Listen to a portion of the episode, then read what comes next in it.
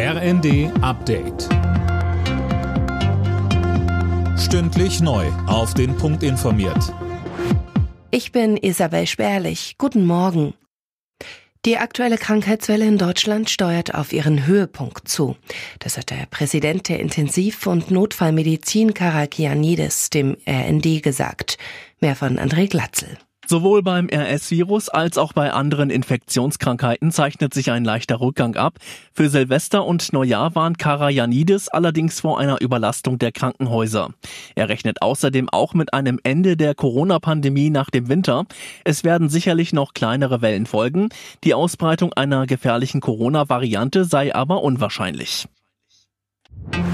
Bundespräsident Steinmeier hofft, dass die Solidarität mit der Ukraine auch im kommenden Jahr fortbesteht.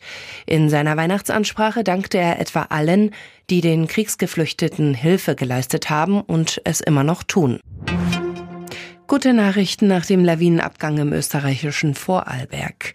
Alle vermissten Wintersportler konnten gefunden werden. Philipp Rösler mit den Einzelheiten. Dank einer stundenlangen Such- und Bergungsaktion mit Hubschraubern und Spürhunden sind die Wintersportler nun wieder in Sicherheit. Eine Person kam schwer verletzt ins Krankenhaus.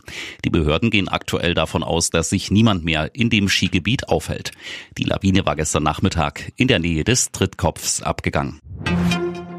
Das milde Winterwetter sorgt für volle Gasspeicher in Deutschland. Aktuell sind die Speicher zu fast 88 Prozent gefüllt, zeigen Daten des Europäischen Gasspeicherverbands.